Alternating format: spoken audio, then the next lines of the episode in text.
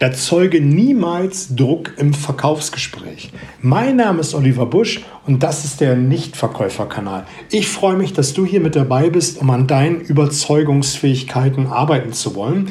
Ich finde, man ist immer am Verkaufen, immer am Überzeugen, am Verhandeln, sei es darum, dass du mit deinem Kunden um Prozente bei einer Abnahme oder Zahlungsziele verhandelst oder ob du deinem Kunden deine Dienstleistung, deine Idee verkaufen willst oder einfach deine Freunde begeistern willst vom Italienerbesuch oder deine Kinder dazu bringen willst, dass sie früher ins Bett gehen.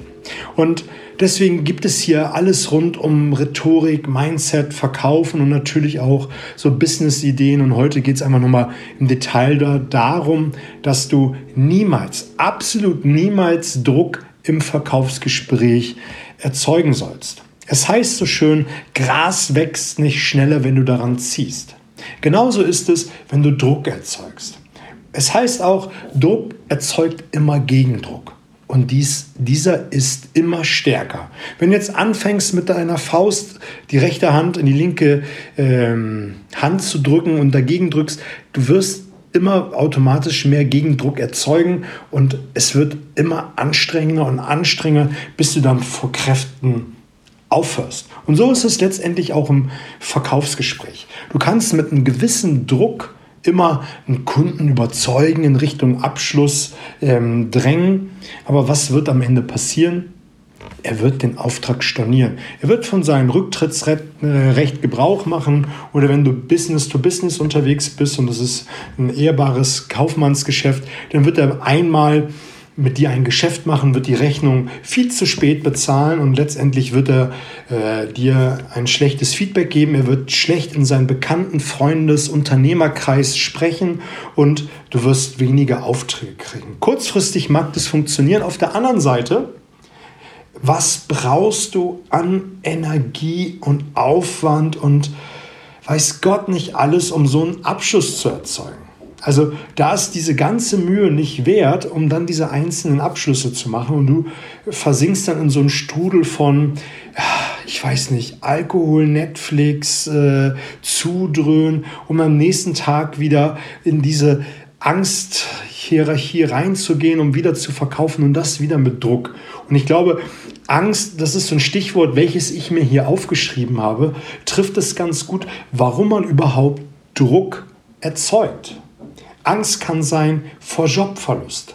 Es läuft gerade eh nicht so gut in deinem Unternehmen und dein Chef steht vor dir und sagt, hey, bring mal andere Zahlen mit ins Unternehmen. Ansonsten müssen wir uns mal unterhalten, ob der nächste Erste noch äh, der nächste Erste für dich ist.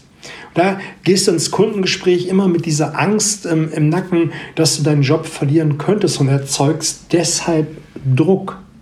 Du hast vielleicht Angst davor, deinen Kunden zu verlieren. Du bist selbstständig, vielleicht bist du Unternehmer oder hast ein, ein Gebiet, für welches du verantwortlich bist.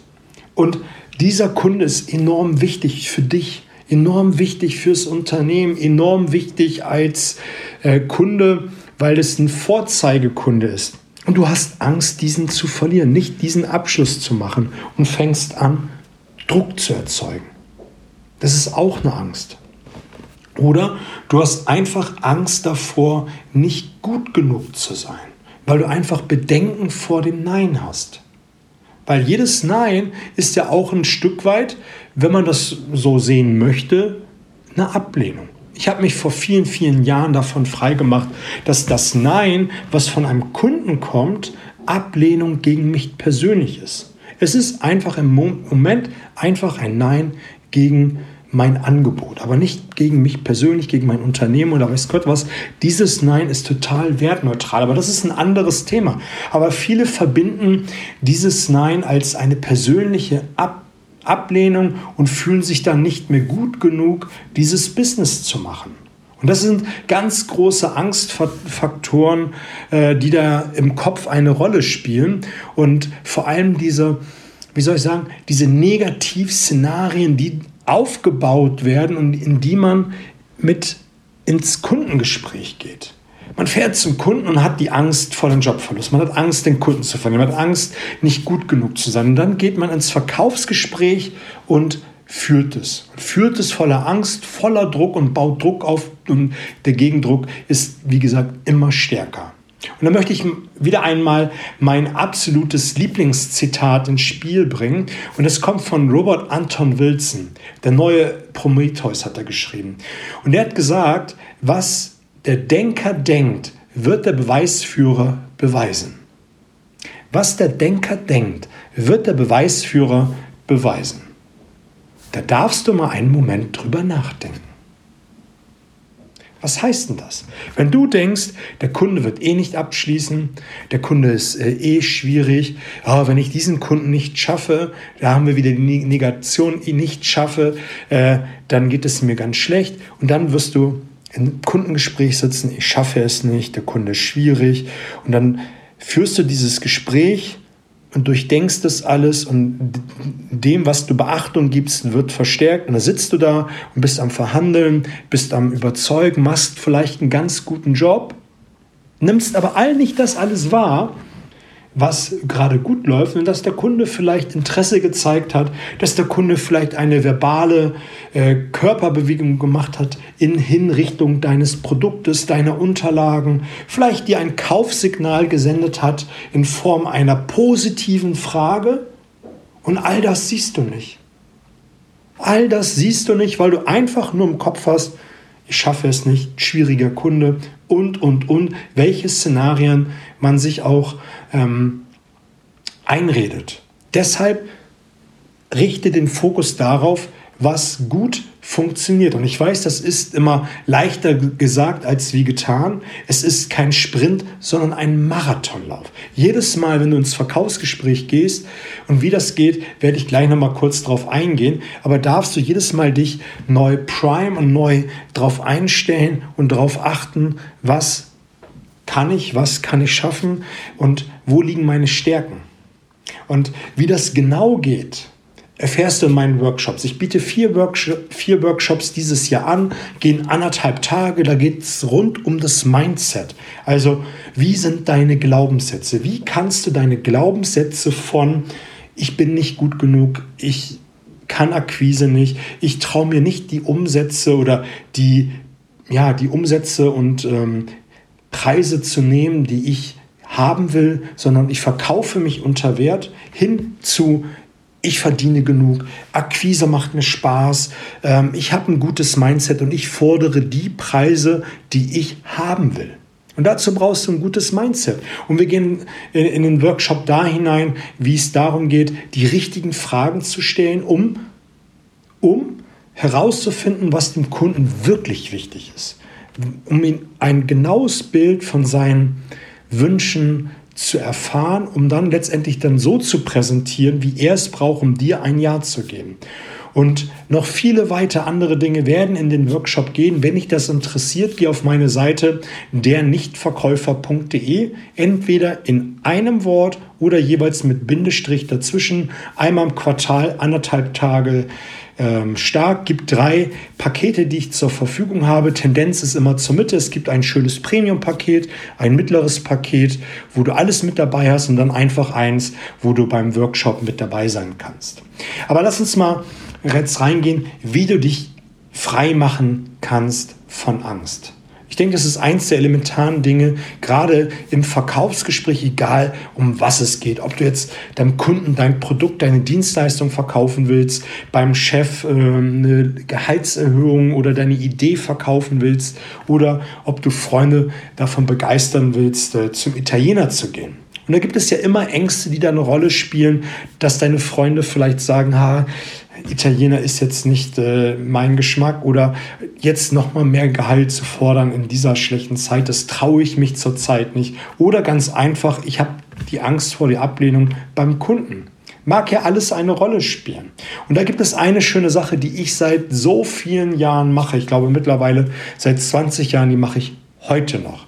Ist eine Sache nach jedem Verkaufsgespräch. Und am Anfang, wenn du gerade am Anfang bist und äh, hast du vielleicht noch nicht so viel wo du darauf zurückblicken kannst. Aber wenn du schon eine Weile mit dabei bist, fällt es dir wahrscheinlich ein bisschen leichter. Du schreibst dir auf nach jedem Verkaufsgespräch, was war gut, Was war gut an diesem Verkaufsgespräch? Egal, entschuldige, wie beschissen das Verkaufsgespräch auch war. Egal wie beschissen das Verkaufsgespräch auch war, was war gut? Du wirst mit Sicherheit mindestens ein, zwei, drei Dinge finden, die besonders gut gewesen sind. Vielleicht war es besonders gut gewesen, dass du eine tolle Beziehungsebene am Anfang geschaffen hast, dass du deinen Kunden am Anfang besonders gut gelobt hast, dass du vielleicht gute Fragen gestellt hast, also zur Erhebung der Wünsche, Sorgen und Nöte und dass du vielleicht auch auf der anderen Seite mal den Schmerzpunkt besonders gut herausgearbeitet hast. Also schreib auf, was war gut. Drei Punkte. Drei wirst du immer finden. Sei es drum, wie eben gesagt, dass du einfach nur die Beziehungsebene besonders gut gemeistert hast. Die zweite Frage, und das gefällt mir besonders gut, ist, was muss ich beim nächsten Mal wie besser machen? Was muss ich beim nächsten Mal wie besser machen? Oder anders formuliert, wie mache ich es beim nächsten Mal besser? Warum so? Aus einem ganz einfachen Grund. Es ist extrem lösungsorientiert. Du denkst nicht darüber nach, was ich verkackt habe, was gut und was schlecht war. Egal, was du fragst, also anders fragen würdest, was nicht so gut war oder warum du an der und der Stelle es versemmelt hast, wird dein Gehirn immer den Weg des leichtesten Widerstands gehen und sagen, weil du es nicht kannst weil du einfach ein Idiot bist, weil du irgendwas bist. Keine Ahnung, aber da wirst du ganz andere Antworten kriegen. Aber wenn du fragst, was muss ich beim nächsten Mal wie besser machen, guckst du in Richtung Lösung und denkst aber nach, ah, als es um den Preis ging, da habe ich irgendwie nicht gut reagiert. Wie mache ich es beim nächsten Mal besser? Und in, in uns, und daran glaube ich ganz fest, stecken schon die meisten wenn nicht sogar alle Lösungen fest mit drin. Und dann fängst du an aufzuschreiben. Sei es nur einfach mal äh, das, dass du einen Kurs zum Thema Preisverhandlung besuchst, dass du dir einen Online-Kurs äh, raussuchst oder ob du einen Podcast wie diesen hörst, wo es um Verhandeln geht und dir da einfach mal die Mühe machst, das aufzuschreiben, dann machst du es beim nächsten Mal besser, weil du es aufgeschrieben hast, dich mit der Thematik beschäftigt hast und etwas getan hast. Also ganz, ganz wichtig, diese beiden ähm, Fragen zu beantworten. Was war gut und was mache ich nächstes Mal wie besser? Der zweite Punkt, den du unbedingt tun solltest, ist, führe ein Erfolgstagebuch. Führe ein Erfolgstagebuch und schreibe mindestens drei, wenn nicht sogar fünf deiner Erfolge und Stärken auf. Was gelingt dir besonders gut und welche Stärke hast du dazu benutzt? Wenn es, wenn, wenn es für dich ein Erfolg war, in der Verhandlung besonders gut zu punkten, weil du ähm, den Preis gehalten hast und nicht nachgegeben hast, welche Stärke hat dazu beigetragen? Schreib es dir auf. Und das machst du jeden Tag, auch am Wochenende. Da gibt es Dinge, und wie ich es eingangs gesagt habe, wir sind immer am Verhandeln, am Verkaufen. Ähm, da gibt es auch mit dem Partner, Partnerin, ähm, mit den Kindern, vielleicht auf dem Flohmarkt. Du weißt vielleicht, dass ich gerne auf den Flohmarkt gehe, was auch immer. Es gibt immer Dinge, wo man mit, mit anderen Menschen interagiert und da muss man auch sich seiner Stärken bewusst sein. Schreibe es auf. Dann, wenn du dann mal wieder in so eine Angstspirale hineinfallen solltest, brauchst du einfach nur dein Erfolgstagebuch aufschlagen oder dein Buch, wie nenne ich das, das Notizbuch, was ein jeder Verkäufer haben sollte, was du nämlich ins Handschuhfach packst, wo du nämlich die beiden eben vorgestellten Fragen mit ähm, aufschreibst. Und wenn du dir die Notizen dann immer anschaust und die Notizen von deinen Stärken und deinen Erfolgen, kommst du deutlich schneller raus aus deinen Ängsten. Das nächste, was du machen solltest, ist bewusst machen, warum dieses Produkt so gut ist. Schreib Punkte auf. Häufig ist es so, dass wir Angst haben, dass das Produkt nicht mehr genügsam ist, weil der Wettbewerb deutlich aufgeholt hat. Der hat tolle Innovationen. Der hat vielleicht eine neue Produktreihe mit auf den Markt gebracht, die sich echt sehen lassen kann. Und dann vergessen wir, wie gut unser Produkt ist und gehen mit Angst hinein, dass unser Produkt nicht mehr genügsam ist, weil der Wettbewerb jetzt kannst du mich nicht sehen, in Anführungszeichen so unschlagbar geworden ist. Und deswegen schreib dir auf, warum dieses Produkt so gut ist. Und das bringt wieder eine tolle Begeisterung.